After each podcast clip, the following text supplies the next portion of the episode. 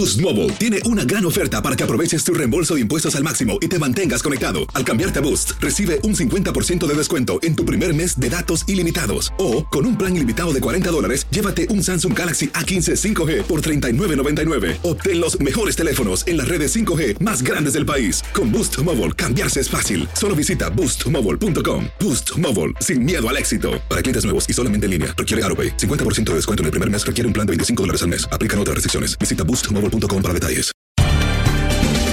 Bienvenidos al podcast de Buenos Días América, la revista radial más completa para los hispanos. Política, salud, economía, tendencia y deporte son algunos de nuestros temas. Bienvenidos.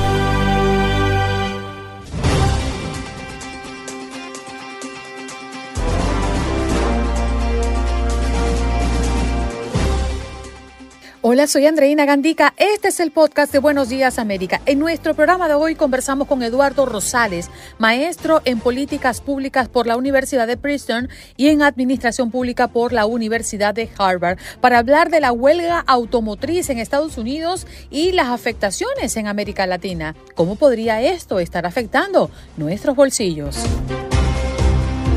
Marlene Guzmán, periodista de Univisión en la frontera, para hablar de los peligros que enfrentan miles de familias migrantes en su travesía a Estados Unidos y al menos 9 mil migrantes llegaron la semana pasada a Eagle Pass. El alcalde de esta ciudad declaró la emergencia.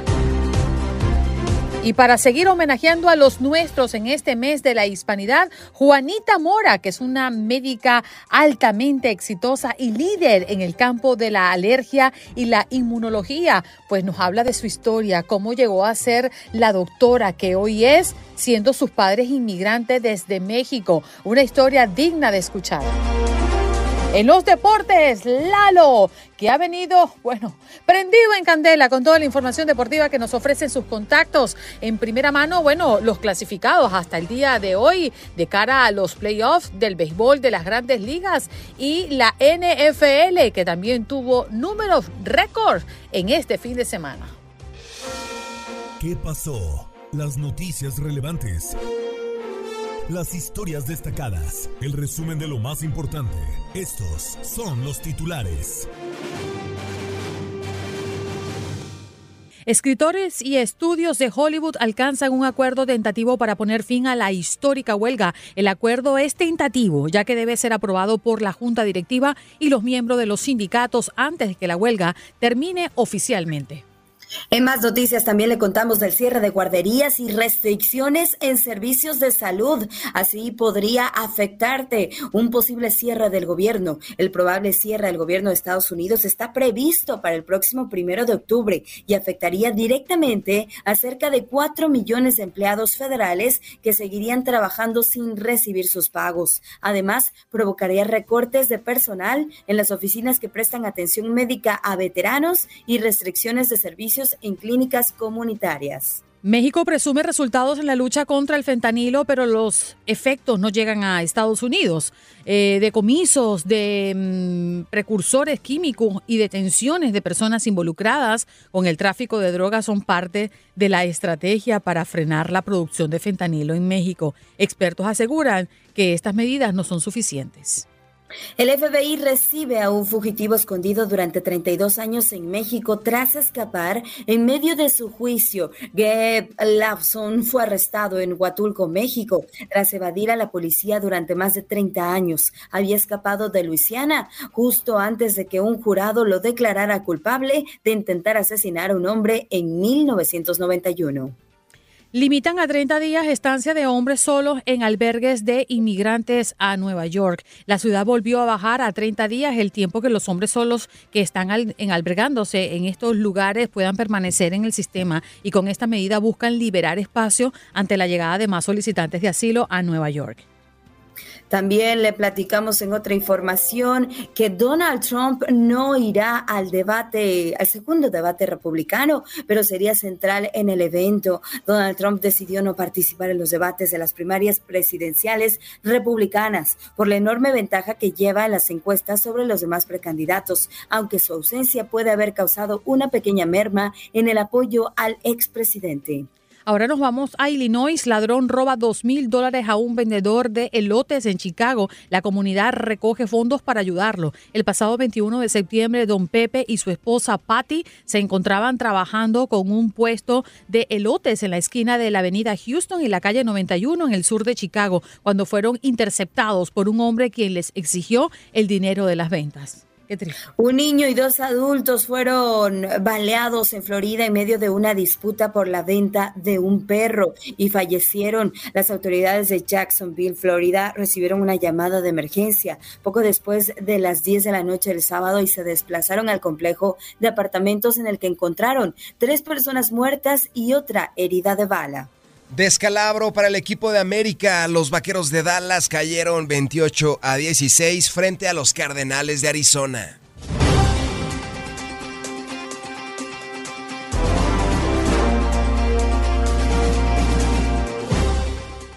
Ya está con nosotros Eduardo Rosales, maestro en políticas públicas por la Universidad de Princeton y en administración pública por la Universidad de Harvard. ¿Cómo está, profesor? Buenos días. Buenos días, Andreina. Buenos días, Janet. Muchas gracias por la invitación. Como siempre, pues ahora con este tema de la, de la huelga en las automotrices, eh, yo quisiera eh, simplemente, eh, a menos que tengas, tengan alguna pregunta, pero, pero es describir lo que pasó. El, el primero, el 15 de septiembre, se ponen en huelga tres plantas de ensamblaje de autos, es decir, lugares donde se construye el auto final. Lo que pasó el viernes es que se pusieron en huelga 38 centros de distribución de partes, lo cual afecta directamente al que ya tiene un auto. Es decir, lo otro está hecho para futuros clientes de Ford, Chrysler o General Motors. Lo que pasó el jueves va directamente a quienes ya tienen un automóvil. Es decir, el sindicato está subiendo su apuesta en la presión hacia las automotrices, ¿no? Y justamente mi pregunta va dirigida a esa, las consecuencias, porque ya llevamos varias semanas con esta huelga y no solamente estamos hablando de las ensambladoras, sino como usted bien lo, señala ahora, ¿no? Estos servicios que afectan directamente a las personas que ya tienen el vehículo andando en la calle, bien sea por servicio o porque necesitan alguna parte de la pieza y podría esto estar dejando a las personas sin vehículo porque no tienen manera de cómo repararlos. Pero nos encantaría saber en cuánto tiempo podría estamos podrían estar llegando esas consecuencias en los concesionarios, por ejemplo, para poder adquirir un, auto nuevo eh, o un auto usado, ¿no? A propósito también de estos servicios que se están viendo afectados. La repercusión que todo esto tiene, eh, profesor Rosales, y en cuánto tiempo. Eh, depende quién, quién, quién cuente la, la historia. Mm. Eh, las concesionarias han dicho justamente esto, que se va a afectar directamente a los dueños de automóviles. Hay estudios y el propio sindicato lo ha dicho, que hay inventario, algunos hablan de 52 días, algunos otros hablan de 70 días que hay de inventario, eh, al parecer en promedio del tipo de autos que se tienen. En segundo lugar, las tres plantas no son, eh, eh, al parecer, autos de tan alta demanda como otros. Son, eh, si mal no recuerdo, Bronco y Ranger en el caso de Ford, Jeep en el Wrangler en el caso de, Chrysler y alguna pickup que no son de las tan, tan vendidas por, por Chrysler pero el segundo paso, el que fue el del viernes pasado de las piezas, pues puede afectar prácticamente a todos los automóviles. Entonces depende de esta parte. Pero también tú tienes la otra parte, ¿qué tanto puede aguantar el sindicato? El sindicato le está dando a cada uno de los huelguistas 500 dólares a la semana, que es mucho menos que lo que, que, lo que ganan, pero sí, depende qué tanto amplíen. Hoy tenemos, el, el, 15 de septiembre fueron poco menos de 13 mil huelguistas. El, eh, el viernes se sumaron 5.600, entonces tienes a la larga eh, poco más de 18 mil eh, huelguistas. En total, la UAW, la United Auto Workers, tiene 146 mil eh, afiliados que están trabajando en las automotrices. Hay que recordar que la United Auto Workers no solo tiene afiliados de la industria automotriz, tiene de otras industrias, pero en concreto la industria automotriz son 146 mil. En caso de una huelga general de los 146 mil, lo que tendría son tres meses de aguante del propio sindicato. Entonces, primero, ¿qué tantas presiones traen cada uno de cada una de las partes? Yo creo que sube la presión precisamente. Lo, otro, eh, yo creo que en estos momentos es difícil saber porque las consecuencias no solo son, hay que pensar esto, no solo son para los empleados directamente afiliados y para los dueños de los automóviles, eventualmente van a pasar muchas cosas porque pueden afectarse los, los dealers, las empresas que venden los, los automóviles al no tener piezas en sus centros de servicio porque no les lleguen de estos centros de distribución, también pueden terminar aceptándose.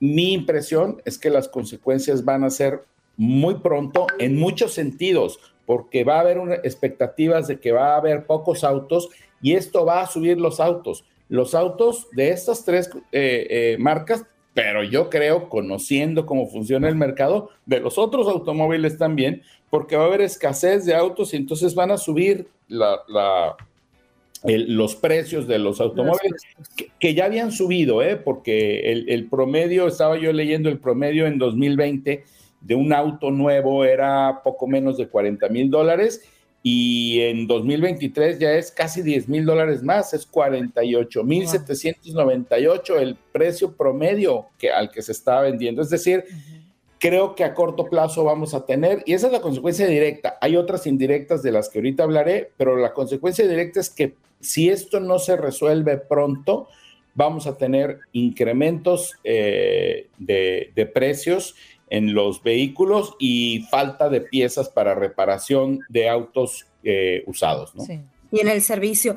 Maestro Rosales, muy buenos días, gusto saludarlo. Y además se habla de esta afectación que se podría extender a México directamente y también, por supuesto, otras partes de América Latina y, bueno, el resto del mundo que yo creo que también estaría viéndose afectado por esta huelga que además ha llamado muchísimo la atención porque desde hace 88 años que no se veía una huelga como esta en el sector, en el ramo automotriz.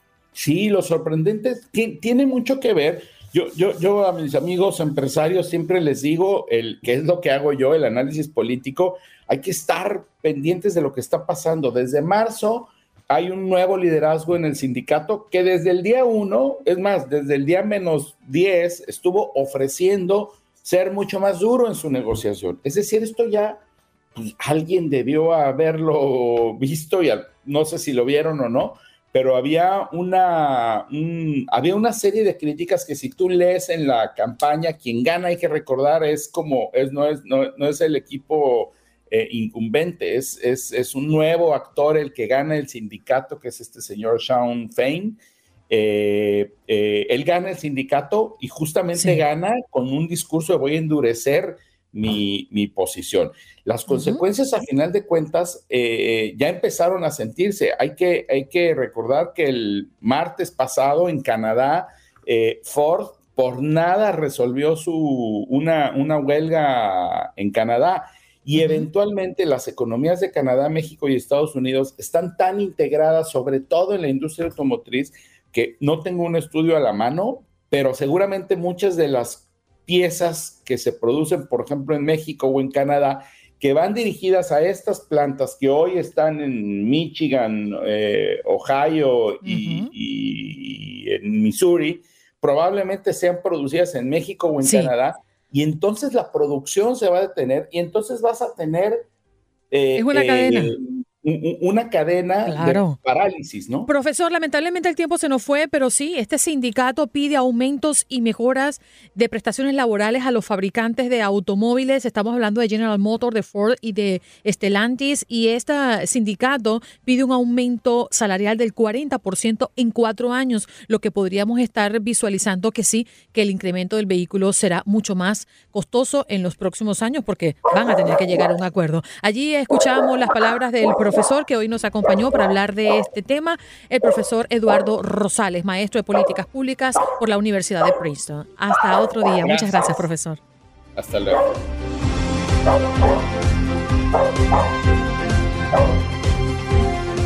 Bueno, y nos vamos de inmediato a saludar a nuestra colega periodista Marlene Guzmán, periodista de Univisión en la frontera, que vía telefónica comparte con nosotros un poco de lo que se está viviendo allí. Buenos días, Marlene, ¿cómo estás?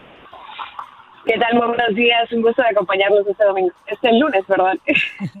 Sí, a veces se nos corren las guardias y los fines de semana se pegan con la semana. Estoy de acuerdo contigo, Marlene. Mira, Marlene, Eagle Pass ha sido noticia eh, en los últimos días y vaya de qué manera. Esta pequeña ciudad fronteriza de Texas contaba eh, ya a final de la semana pasada con casi 9 mil solicitantes de asilo que habían cruzado desde México en una sola semana. Un niño de tres años se había ahogado en el Río Grande, lo reportamos la semana pasada. ¿Qué es lo que se está viviendo en Eagle Pass y cómo ves tú la frontera en comparación a días pasados?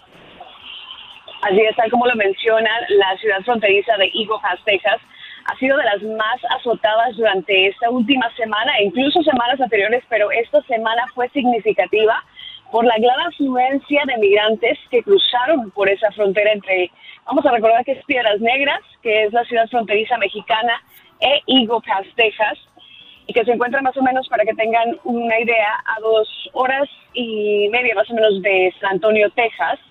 Y esta ciudad realmente ha recibido lo más fuerte de esta crisis migratoria que estamos viviendo nuevamente, esto después de que el título 42 culminara Nuevamente estamos viendo números bastante altos, esos cruces de migrantes en su mayoría son venezolanos, pero también hemos hablado con hondureños, con ecuatorianos, con colombianos, pero su gran mayoría son de origen venezolano, son niños, tal como ustedes lo comentaban, un pequeñito, por información que yo tengo, tenía cuatro años de origen hondureño, falleció lamentablemente la semana pasada, se ahogó, por lo que Sí. de auxiliarlo y tuvieron que trasladarlo hasta el hospital. Y allá fue donde lamentablemente perdió la vida. Marlene, muy buenos días. Te saludo con gusto. Tú has hecho durante estos días una cobertura amplia para Univisión, un, varios días de, en el que pues has hecho un gran trabajo de cobertura. ¿Qué es lo peor que te has encontrado? ¿Qué es lo más difícil, lo más eh, triste que has visto durante estos días de cobertura? Y si también esta crisis la has visto peor que en otras ocasiones la crisis migrante en esta parte de Estados Unidos? ¿La has visto peor que en otras ocasiones o cómo ves la situación? Muchas gracias. Y sí, efectivamente estuvimos desde uno de los puntos más críticos que fue en los trenes mexicanos que se detuvieron, se paralizaron por unos días. Ahí había una gran cantidad de migrantes con niños arriba de los vagones, fue una situación bastante grave porque estaban sin comer, el sol, el calor estaba realmente demasiado fuerte, tenían sed, era realmente muy, muy fuerte la situación por allá. Lógicamente que muchos en la desesperación empezaron a caminar, no sabían cuánto les iba a tocar caminar, pero realmente empezaron a caminar eh, por varias horas, otros se subieron a otros trenes, empezaron a buscar alternativas para poder salir de esa situación que se estaba viviendo.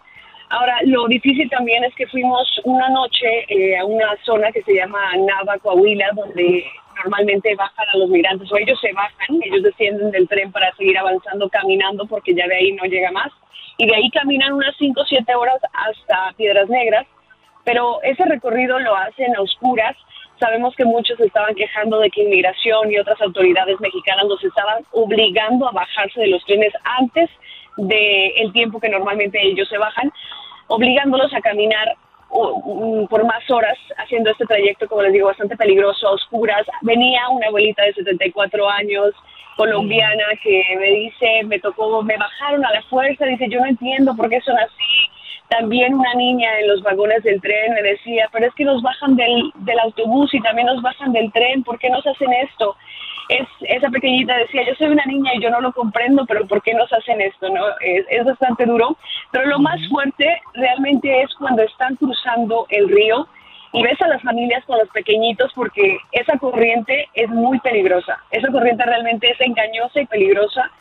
Y estar ahí a orillas del río Bravo, que es de la parte mexicana, viéndolos cruzar, sabiendo que el agua está un poquito más alta, el nivel del agua, y que también la corriente está más fuerte, incluso muchos se tuvieron que regresar porque sintieron que se los estaba llevando el agua y no quisieron arriesgar a los niños y se regresaron. Pero eso es lo más fuerte porque tienes realmente los nervios y no puedes hacer nada en ese momento porque ves que la gente está cruzando a pesar de, está pasando el río, caminando a pesar de la fuerte corriente, otros sí no, deciden no arriesgarse, pero es realmente muy, muy fuerte en ese momento porque pues no puedes hacer mucho, ¿no? Uno quisiera lanzarse y ayudar, pero no. Y especialmente lo del pequeñito de cuatro años, que eso es lo más lamentable que, que pasó durante esta ola migratoria que estamos viendo, y sí, hemos visto cruces masivos anteriormente, eso no es nuevo, pero en este caso los estamos viendo de manera constante y lo estamos viendo de manera repentina también. El título 42 culminó el 11 de mayo y desde ese entonces no habíamos visto un flujo migratorio de esta magnitud. Entonces, sí estamos viendo que se está saliendo de control nuevamente y, y, está poniendo una presión en las ciudades fronterizas como Eagle Pass, también en El Paso. Allá también hay una situación muy crítica donde los migrantes tienen que acampar a orillas del río, ya del lado estadounidense, acampar para esperar a ser procesados por inmigración, pero ellos como no se dan abasto, no tienen suficiente personal, es una situación grave, la verdad, que se está viviendo. Ellos dicen que hasta dos o tres días. Otra cosa bastante interesante es que, porque pasan ahí precisamente dos o tres días bajo el calor, sin nada, porque lógicamente ahí no hay tiendas, eh, a, orillas del Río Grande, pues se regresan a México, vuelven a cruzar y van y compran un poco de comida, un poco de bebidas y se vuelven a cruzar.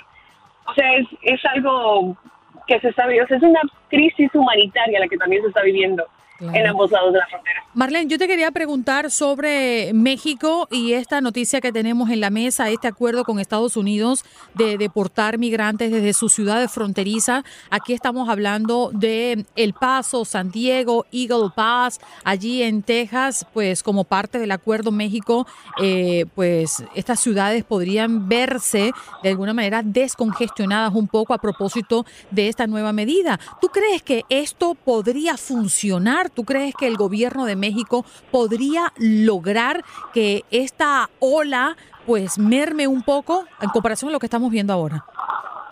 Sabemos que en parte de sus acciones, de lo que comentaron, es poder, eh, como les había comentado ya, el poder detener a los migrantes desde el sistema ferroviario, ¿no? Que sabemos que esa es la vía de tránsito de muchos de los migrantes, pero poder detenerlos desde ahí para que no lleguen a cruzar. Pero también México se estaría comprometiendo a recibir a los migrantes que sean de cierta forma expulsados o deportados eh, de los Estados Unidos. Se hablaba del paso específicamente, el paso de Ciudad Juárez.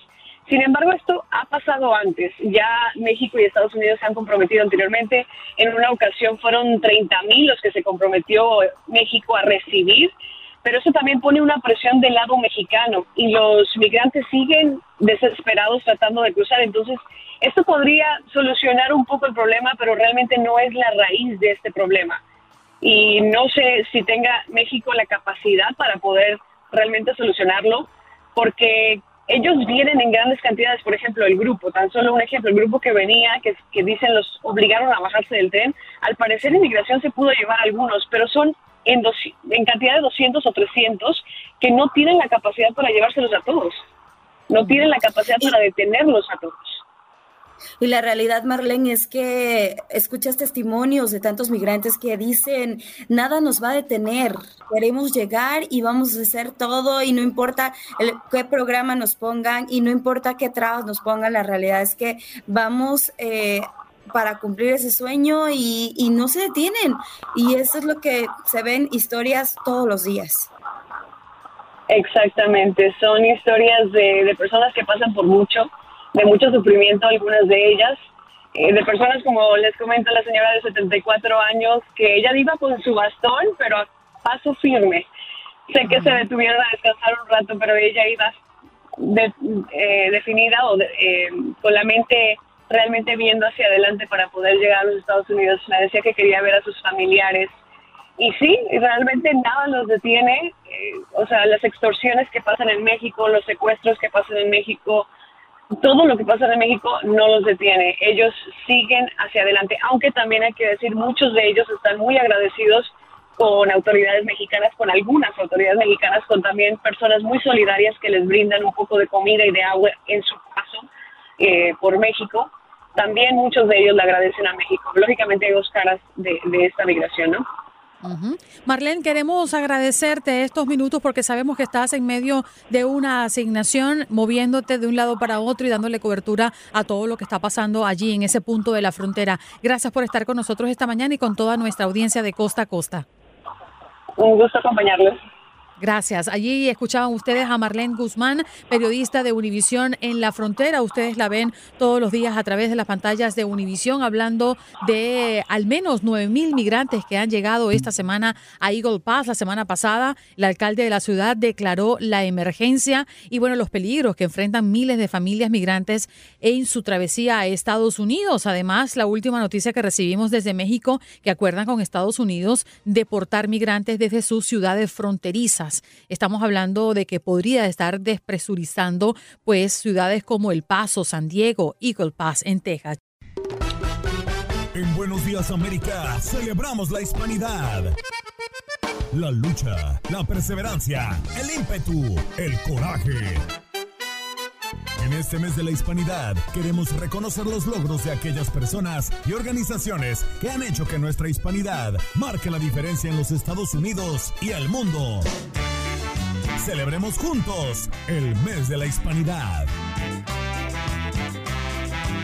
Y qué mejor manera que celebrar con ellos. Vamos a hablar de Juanita Mora. Es una mujer inspiradora. Sus padres inmigrantes desde México. Su padre era carnicero y su madre ama de casa. Juanita tenía una meta trazada y su objetivo era convertirse en médico. Ella demostró que no existen obstáculos y hoy la tenemos con nosotros. Juanita, muy buenos días. Qué bonito tenerte esta mañana para homenajearte a ti y a todos los hispanos que hacen lo que tienen que hacer y están aquí pues marcando la diferencia. Buenos días. Buenos días, un gusto estar con ustedes. Gracias por tenerme. Juanita, queremos conocer de tu historia. Nos encantaría, pues muchos de nosotros conocemos lo que has hecho en una tierra como esta, cuando los inmigrantes llegan y muchos temen no poder alcanzar sus sueños porque llegan a un país desconocido y con este paradigma de un país difícil, un sistema complicado. En tu caso, ¿dónde has llegado y cómo lo hiciste? Claro, creo que lo más importante que le puedo decir a los papás es que siempre apoyen los sueños de sus hijos. Yo soy la mayor de cinco, mis papás emigraron aquí a Estados Unidos y yo fui crecida y nacida aquí. Y mi mamá este, se enfermó, Andreina, cuando yo tenía siete añitos y como la mayor, yo era la, la traductora pequeñita que iba con ella a las citas del médico. Y me acuerdo que estaba yo en la sala de espera de un doctor de los riñones y estábamos esperando al traductor y esperábamos muchas horas y me acuerdo voltear hacia mi mamá y decirle, mami, ¿por qué tarda tanto esto? Dice, Juanita, porque no hay suficientes doctores que hablen español para nuestra comunidad. Y me acuerdo que yo en ese entonces le dije a mi mamá, mami, yo sé lo que quiero ser cuando yo sea grande. Yo quiero ser una doctora para poder hablarles a nuestra comunidad en su idioma y poder ayudarlos. Y, desde ese entonces se marcó ese sueño y entonces luché mucho estudiando bien duro, este, sacando bien las calificaciones, pero lo más bonito es que mis papás nunca dijeron, bueno, no vas a llegar, estás, este, disparando demasiado este, alto, etcétera. Al contrario, dicen, bueno, si quieres ser doctora, mi mamá y mi papá me decían, tienes que trabajar duro más que nada. Y claro, en todo camino hay obstáculos, obviamente, este, pero siempre tuve maestras que desde la secundaria dijeron a mis papás, ella debe ir a una buena universidad y me ayudaron a aplicar a la Universidad de Chicago, donde fui con una beca completa, pagada completa. Después fue otra maestra que me ayudó aplicar a escuela de medicina y me dice, tú vas a ser una doctora muy buena y que también me ayudó en el proceso para aplicar a escuela de medicina. Y ya de escuela de medicina hice mi, este, mi especialidad en medicina interna y pediatría y después mi subespecialidad en alergia e inmunología. Claro, fue esa consejera en la Universidad de Chicago que yo tuve que me dijo Andreina, este, cuando yo la fui a ver, cuando estaba aplicando a escuela de medicina, que me dijo, Juanita, quizá debes de aplicar a escuela de enfermería porque este, eres de una familia humilde, la escuela de medicina es muy cara, etcétera. Y me acuerdo que yo salí ese día con unos sueños completamente destrozados. Y me acuerdo llegar a casa y mi mamá me dice, Juanita, si vas a dejar que alguien destruya tus sueños simplemente este, al decirte unas palabras, entonces no eres mi hija. Dice, ese es tu sueño, nadie lo va a destruir y tú tienes que, lograrlo. Y fue así que dice, ya nunca la vayas a ver y así fue. Pero es bien bonito como nuestras, a veces los mejores consejos vienen de personas sin ese nivel de educación, sino con un corazón bien grande que nos quieren tanto, Andreina, que son nuestros papás. Claro, Juanita, y es un sueño, qué maravilloso que se cumpla, pero siempre se cumplen con dedicación también, con esfuerzo. Y tú empezaste de cero y qué desafíos y retos te fuiste encontrando en el camino que seguramente fueron muchos. Claro, este, obviamente, lo primero cuando salí de mi especialidad, entré a una práctica privada de alergia y inmunología, que es la más grande aquí en Chicago. Eran 11 hombres y yo era la mujer. Y era la latina también. Entonces trabajaba duro, metía ahí a, este, a la comunidad latina, tenía un buen seguimiento ahí y les dije después de cinco años, bueno, yo quiero ser este, parte de este negocio, obviamente ya me he ganado mi lugar. Y uno, este, uno de los doctores me dijo, mira, este, te, no, eh, creo que eres muy buena, pero vamos a esperar otro año. Y otro médico ahí adentro me dice, Juanita, este, este no es, este, ellos nada más están engañando. Eres mujer y eres latina, nunca te van a dar ese puesto. Dice, este es tu, este es tu tiempo de volar. Y fue cuando este, mi propia familia quedas destrozada y dices, pero yo nunca he tenido este, alguna falla etcétera. Y mi familia fue la que me dice, Juanita, ya es hora de que abras tu propia práctica. Y Diosito y la Virgencita siempre ponen todo nuestro camino. Y fue así que abrí mi propia práctica. Y Andreina, cae la pandemia. Y en esa pandemia, este, yo tengo la oportunidad de mantener mis puertas cerradas o puertas abiertas. Estamos viendo tantas infecciones por todos lados y me acuerdo, mi papá trabajó en empacadora toda su vida, estaban todas las muertes en las empacadoras de carne, este, en las tortillerías, era nuestra comunidad bien afligida. Y entonces yo como alergóloga veo mucha asma, muchos de los virus respiratorios, este era otro virus respiratorio. Y entonces yo dije, voy a mantener mis puertas abiertas y voy a tratar a todos estos trabajadores esenciales infectados. Y no había medicamentos en ese entonces, usé mi cerebrito y dije, sé que los esteroides trabajan muy bien para esto entonces. Y entonces abrí mis puertas y vi miles y miles de, de personas infectadas, familias, Andreina, que trataba yo este, y era un bonito lugar y, y, fue cuando este, me involucré mucho en las noticias ah, y caminando esta pandemia con la comunidad a nivel local y a nivel nacional.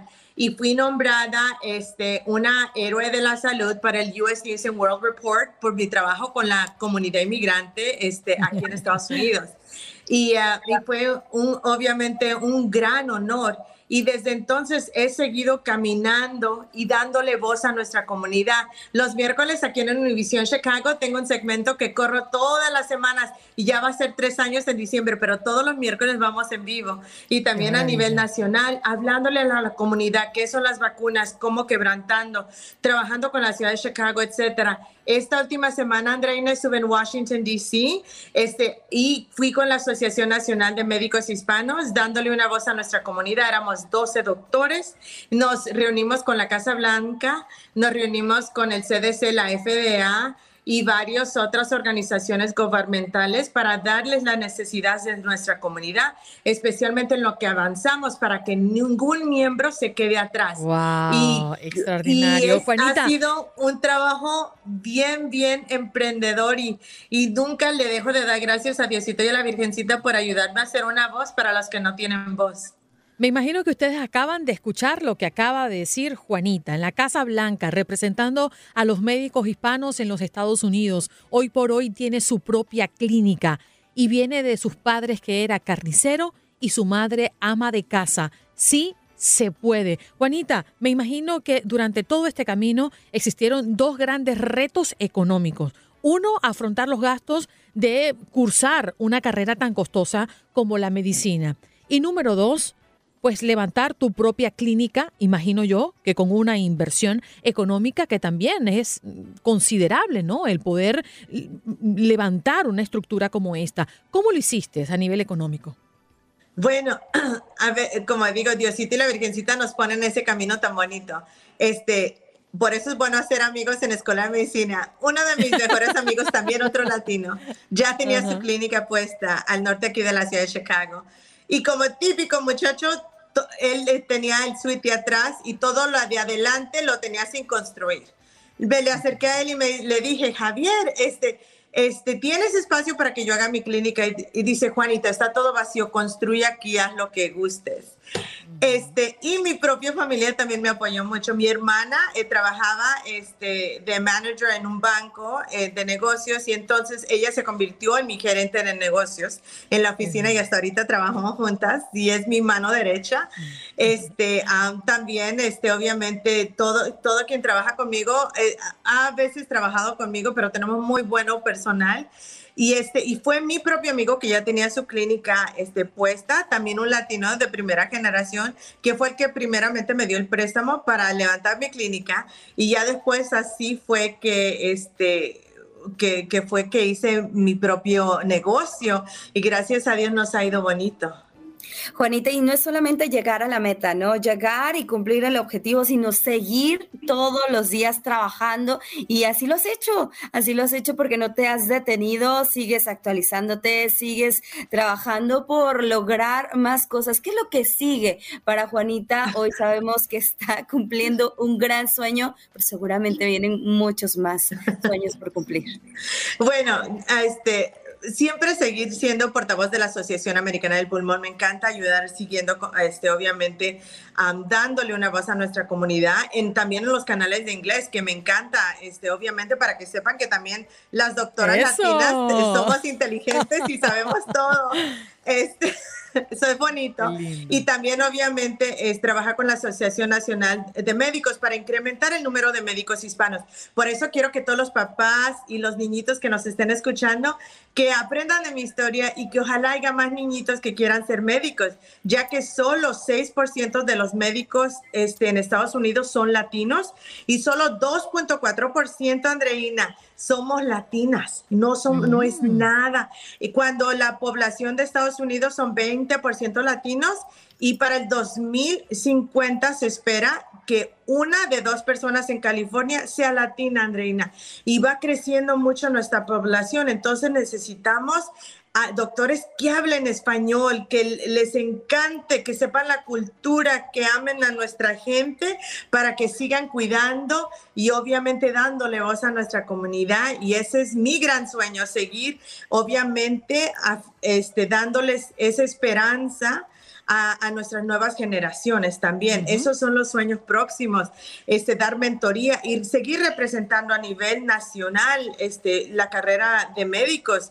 y que sí se puede, obviamente, como hija este, de primera generación latinoamericana, aquí es bien importante que obviamente nos representemos y demos esa voz a esa comunidad tan bonita.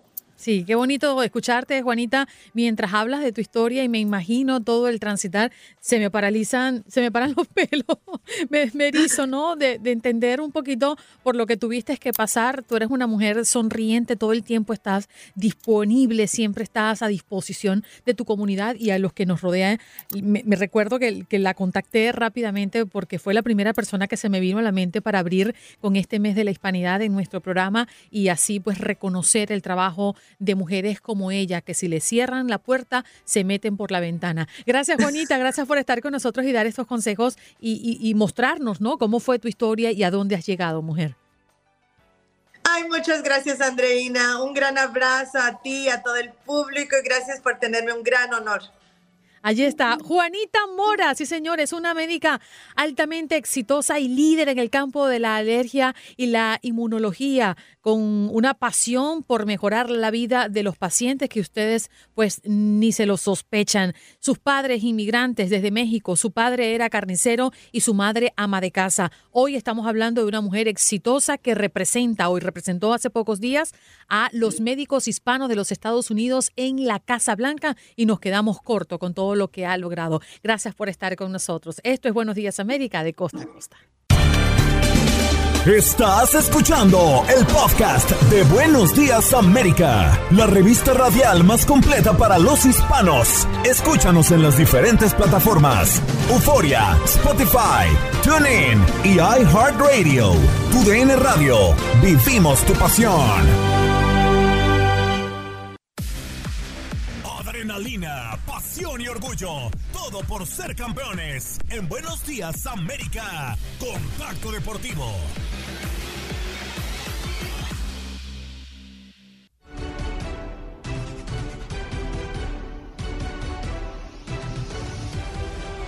Muchas gracias, Andreina Auditorio. Estos son los deportes. ¿Qué equipos ya aseguraron su boleto a playoffs de las grandes ligas?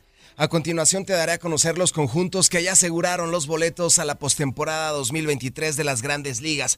El primer equipo en conseguir avanzar a la postemporada son los Bravos de Atlanta, quienes también se coronaron en la división este de la Liga Nacional. A ellos se les han sumado los Orioles de Baltimore y los Rays de Tampa Bay del este de la Americana.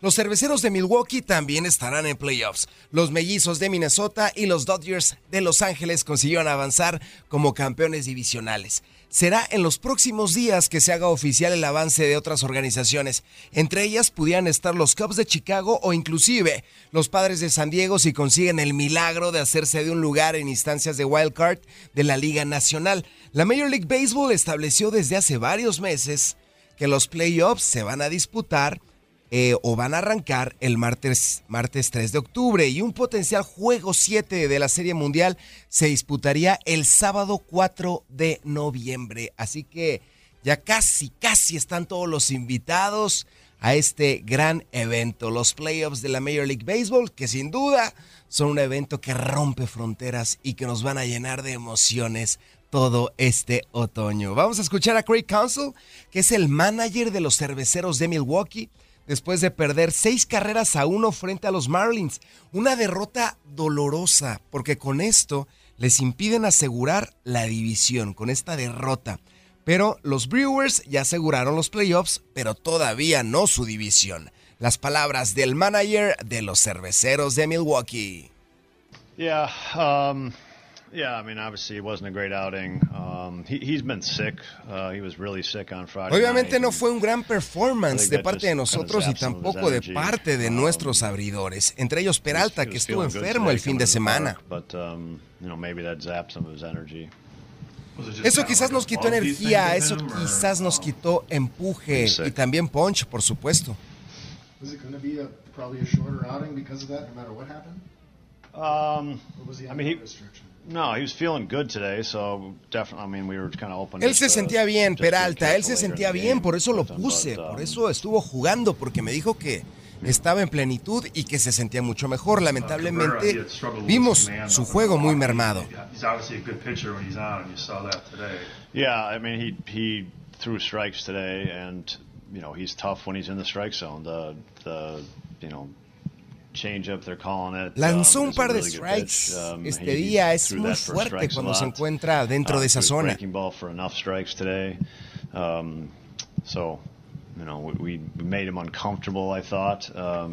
Quizás al ponerlo lo hicimos sentir un poco incómodo.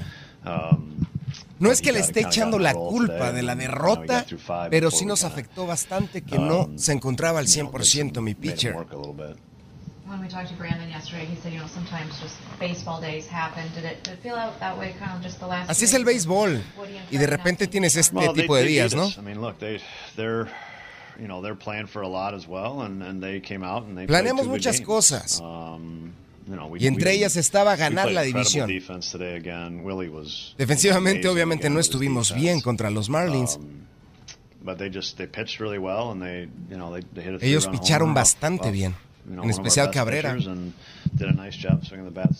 Gran trabajo de ellos y nosotros simplemente hicimos las cosas muy mal. Ray Council, que es el manager de los cerveceros de Milwaukee, después de perder seis carreras a uno ante el equipo de los Marlins. La gente acá en redes sociales me está preguntando me está preguntando si es el próximo manager de los Mets. qué osados, qué osados, qué aventados, qué animados. Y sí, efectivamente, podría sustituir a Buck Walter, que, que las cosas no le están funcionando. Y lo curioso del asunto, respondiendo a la pregunta, es de que Craig Council acaba contrato al finalizar esta temporada. Entonces sí podría ser el próximo entrenador de los Mets de Nueva York. Allá en Nueva York, que nos escuchan, apunten a Craig Council, manager de los cerveceros de Milwaukee, Andreina, que probablemente vaya a dirigir a los Mets durante la próxima temporada. Ay, esos cerveceros que se fueron con las tablas en la cabeza de Miami. Por cierto, en el cierre de mm, la última serie para los Marlins en casa, al menos en esta temporada regular. La verdad, como tú lo decías en tu reporte, Lalo, fue una muy mala noticia para este equipo que pretendía en la noche de ayer, ay, anoche, la de anoche, pues... Qué noche la de anoche, ¿no? sí, qué noche la de anoche. Justamente coronarse, ¿no? Definitivamente allí en su división, pero los Marlins se lo impidieron, caballero. Sí, caray, una lástima. Ellos querían coronarse dentro de la división central y los Marlins, tus Marlins de toda la vida, le dijeron: no, no, no, no, no, aquí no. Aquí no. Vete a otro lado a coronarte porque aquí en mi casa mis chicharrones truenan. Así es. Bueno, ya nos vendrá. ¿Con, qué vendrás en el próximo contacto deportivo, Lalo? Porque hay tanto de qué hablar. Tanto de qué hablar, pero voy a venir con algo histórico que desde 1966, hoy todo gira en torno a Miami. Ya hablaremos de Messi y del Inter. Pero lo que hicieron los delfines, Andreina, 70 mm, puntos a 20, esa fue una verdadera barrida una traquetiza, por no decir otra cosa, lo que les propinaron a los Broncos de Denver, 70 a 20 desde 1966. Yo era muy pequeño todavía, pero sí, recuerdo, recuerdo esos puntos. Lo recuerdas claramente, claramente, cuando estabas en la barriga de tu madre. Mira, Lalo, sí, la verdad es que nos vas a contar de eso histórico y es que definitivamente Miami la rompió durante todo este fin de semana con las buenas noticias en materia deportiva, pero ya lo dejamos para más adelante. Claro que sí, claro que sí. Felicidades a Miami, tu ciudad que la rompió y la hizo en grande este fin de semana. Todo Miami. Andreina, el momento anhelado de tus delfines de Miami que aplastaron 70-20 a los Broncos de Denver. El conjunto de Miami pulverizó a Denver en la semana 3 de la NFL con la mayor cantidad de puntos de un equipo desde 1966. El novato Divon Kane registró 203 yardas en acarreos, mientras que el quarterback Tua Tongo Bailoa se lució con un pase de anotación en el que hizo un amague muy, muy coquetón Tua. Miami fue una apisonadora desde el inicio del juego, en el que Tongo Bailoa pasó para 309 yardas, completó 26 de 23 envíos y conectó cuatro pases de anotación. Muchos de sus titulares, entre ellos el coreback Tongo, Bailoa, por supuesto, y el receptor Tyre Hill, se fueron al banquillo al comienzo del cuarto periodo. Ya no tenía razón para salir. Miami Dolphins casi supera el récord de puntos de la NFL. Los Delfines fijaron un récord de la franquicia en cuanto a anotaciones. La marca anterior era de 55 puntos, databa de aquel 1977 en un triunfo ante los Cardenales. Pero lo triste es que se quedó corto por dos puntos del récord de la temporada regular fijado en 1966, cuando Washington anotó 72 puntos ante los gigantes. Es decir, si Miami hubiese anotado tres puntitos más, se quedaba con el récord total de todos los tiempos prácticamente, anotándole 73 puntos a un rival. Se quedó muy cortito, pero es una gran victoria para el equipo de Miami. Una victoria que los pone 3 a 0. ¿Quién iba a decirlo? Le van a competir a los Bills de Buffalo en la conferencia este de la americana. Mike McDaniel, que es el head coach de Miami desde la intimidad del vestidor. Yo, spade a spade. That's a historic De espada a espada, de hombre a hombre, esta fue una gran victoria. Todo es acerca de nuestros estándares y nada más. A ustedes no les importó el marcador, simplemente fueron más, más adelante.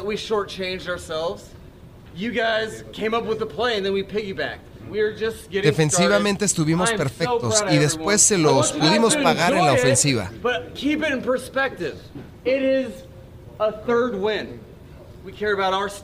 Sigan en esa perspectiva, es nuestra tercera victoria. Continúen con esos mismos estándares. Desde el vestidor, los delfines de Miami celebrando. ¡Uh, Andreina! ¡Uh, uh, uh! los... Los Fins, qué victoria, me encantó porque, como lo dijo el coach Andreina, a ustedes no les importaba el marcador, simplemente seguían y seguían y seguían y seguían. Y de eso se trata, porque es una forma de honrar al rival, meterle más y más puntos, porque si de repente quitas el, el acelerador, ya estás deshonrando al rival, ya como que estás diciendo, te voy a dejar, te voy a dejar, te voy a dar chance, pero si le sigues metiendo puntos, lo estás honrando de gran manera, ¿eh? Y tú hablabas de este número extraordinario, ¿no? De 70 puntos en un juego que no ocurría desde 1966, pero es que la verdad es que quedaron a tan solo dos puntos del récord en la liga, porque lo tiene Washington, que ganó 72 puntos ante New York Giants. Em, justamente en, temporada regular, un juego de temporada regular, y, vaya lo que es ver 70 puntos en un juego de fútbol americano. Es como si estuvieses viendo una puntuación de un mal juego en el baloncesto. Exacto, parecía básquetbol o parecía un partido de fútbol americano colegial entre dos universidades que no están equilibradas, pero en la NFL es muy difícil, muy complicado ver este tipo de resultados de marcadores. Estamos hablando de jugadores profesionales de defensivas que se preparan toda una campaña para dar buenos números y simplemente Denver decepcionó, se quedó muy cerquita. Yo también quería que Miami fuera por el récord, por esos 72, 73 puntos, para así superar a Washington, que le ganó a los gigantes, bien lo comentas, y ser el número uno. Pero no todo podía ser perfecto. Sí es un récord de la franquicia porque la mayor cantidad de puntos que anotó esta franquicia fue en el 77, 55 puntos en un triunfo ante los Cardenales. 55 puntos, de 55 a 70 es muchísimo. Y pudieron hacerlo, pudieron hacerlo. Definitivo, definitivo. Nos dio un gran espectáculo y por supuesto eh, el, el récord ¿no? perfecto que tiene ahora los Dolphins de tres ganados y ceros perdidos. Y bueno, la verdad es que fue un fin de semana muy positivo para el deporte acá en la ciudad de Miami. Lamentablemente nuestros Inter solo consiguieron una, un empate a un gol por lado allá en Orlando, frente a Orlando City, pero un empate que supo a victoria. Ya nos estarás contando. Gracias por acompañarnos en nuestro podcast. Buenos días América. Y recuerda que también puedes seguirnos en nuestras redes sociales. Buenos días AM en Facebook y en Instagram. Arroba Buenos días América. AM. Nos escuchamos en la próxima. Cassandra Sánchez Navarro junto a Catherine Siachoque y Verónica Bravo en la nueva serie de comedia original de VIX, Consuelo, disponible en la app de VIX ya.